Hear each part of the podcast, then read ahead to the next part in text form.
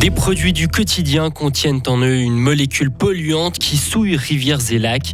Les agriculteurs de montagne ne disparaîtront pas malgré leurs conditions de plus en plus précaires et le national mise sur le solaire à long terme. Et de la fraîcheur de la bise, on en parle avec Marie-Pierre après le journal. C'est le journal de Hugo Savary. Bonsoir Hugo. Bonsoir Rio, bonsoir à toutes et à tous. On les appelle les polluants éternels parce qu'ils sont très persistants. Les PFAS, des composés longtemps utilisés pour leurs propriétés chimiques, ils résistent notamment à la chaleur, à l'eau et à la graisse. On les retrouve par exemple dans des produits de tous les jours, des emballages alimentaires, des textiles, des poêles, des cosmétiques. En réalité, ils sont presque partout. Leur réelle toxicité est en train d'être mise au jour. Une étude parue mi-janvier révélait que les lacs et rivières américains étaient contaminés par ces molécules et que manger un seul poisson reviendrait à boire de l'eau contaminée pendant un mois. Alors qu'en est-il chez nous? Doit-on s'inquiéter? Élément de réponse avec Maël Robert. Le canton de Fribourg a lancé l'an passé sa toute première campagne de dépistage des PFAS dans les eaux. 23 échantillons ont été prélevés dans des lieux connus pour être pollués, des décharges, des sites industriels, une ancienne place d'exercice des pompiers et puis deux endroits ravagés par des incendies où de grandes quantités de mousse anti-incendie ont été utilisées. De l'eau a aussi été prélevée dans trois captages d'eau potable exposés à cette pollution, selon le service de l'environnement du canton.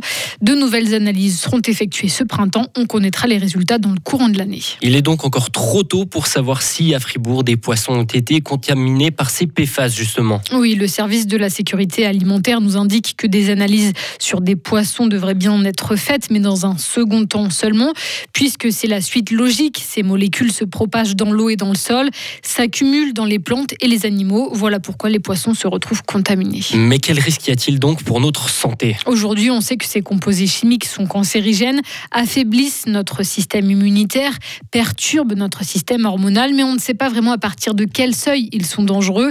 D'ailleurs, leur toxicité est en train d'être réévaluée au niveau mondial. Selon le chimiste cantonal, les limites considérées comme acceptables dans l'eau potable ou les denrées alimentaires vont être revues ces prochaines années. Elles devraient devenir plus strictes. Merci Maëlle. Et en Suisse, le canton du Valais, l'un des premiers cantons à avoir détecté des PFAS dans cinq sites sur son territoire. Dans les grisons, des traces de PFAS ont aussi été retrouvées dans des poissons vivant notamment dans le lac de Sils, un lac gelé en hiver prisé des amateurs de ski de fond. Et c'est le fart de ces skis qui contaminerait les eaux du lac ainsi que les poissons. Être paysan à la montagne en 2023, ce n'est plus seulement faire les foins avec un grand râteau. C'est être un véritable entrepreneur. C'est en tout cas le vœu de l'aide suisse à la montagne qui soutient les projets innovants d'agriculteurs qui se diversifient.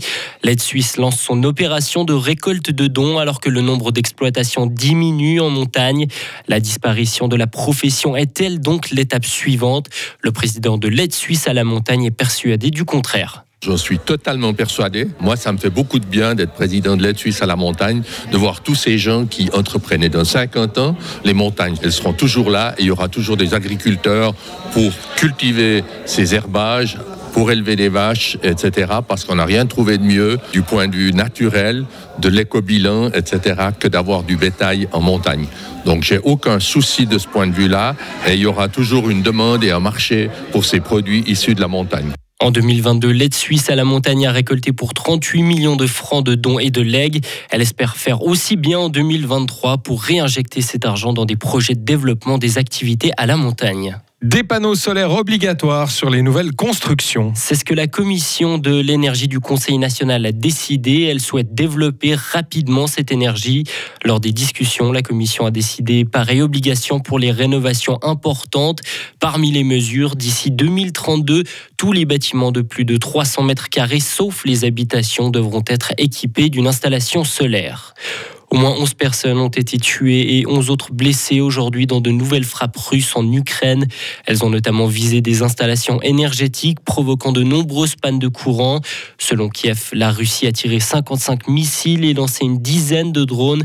La défense antiaérienne ukrainienne aurait abattu 47 de ces missiles. Et pour terminer, c'était le premier déplacement à l'étranger pour Elisabeth Baumschneider. La nouvelle conseillère fédérale s'est rendue à Stockholm aujourd'hui. Elle y a rencontré les ministres de l'Intérieur de l'Union l'Union européenne afin de discuter d'une amélioration des renvois des requérants d'asile déboutés. En tout cas, Marie-Pierre n'est pas très énergie solaire, d'après ce que j'ai pu voir. Elle a secoué la tête en disant non, non, non, non. J'ai secoué la tête pour mettre mon casque droit. Ah bah il est toujours pas droit alors. Oh bah tant pis, il y Ah. restera. Ok, alors à tout de suite. Retrouvez toute l'info sur frappe et frappe.ch.